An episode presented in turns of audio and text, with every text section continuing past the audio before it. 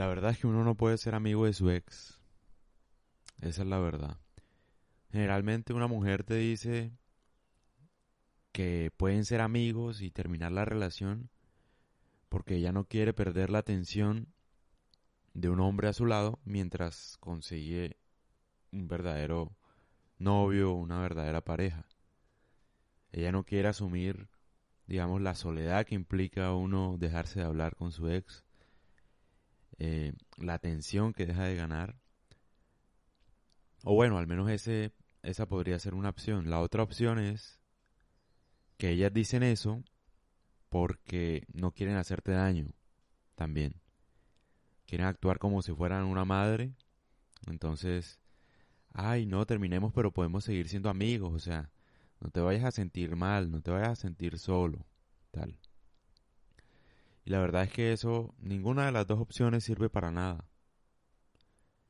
Primero, uno no quiere a una pareja como amigo. Nunca. O sea, precisamente, si la quisieras como amiga, pues no la, no la hubieras tenido nunca como novia, ¿no? Ahí partamos de ese hecho. Entonces la realidad es que uno no la quiere como amiga, entonces ¿para qué la va a querer, la va a tener como amiga? O sea, si tú quieres tener una relación con ella, de lo que sea, llámala como, como quieras. ¿Para qué vas a aceptar ser amiga? Eso es muy, no sé, como recoger migajas de lo que te toca. O sea, no, hay que asumir las cosas como son y, y bueno, si no se dio la relación, bueno, todo bien, no pasa nada. No hay que coger rencor por eso. Se acepta y punto, pero se acepta y se afronta como debe ser. Y como debe ser es, listo. Chao. Ni más.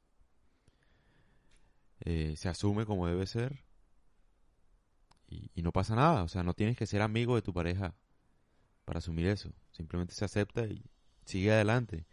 La vida es muy corta como para andar perdiendo el tiempo fingiendo una amistad cuando no, no es. Eso es algo como, como extraño. No vas a ser amiga de ella mientras ella se consigue otro.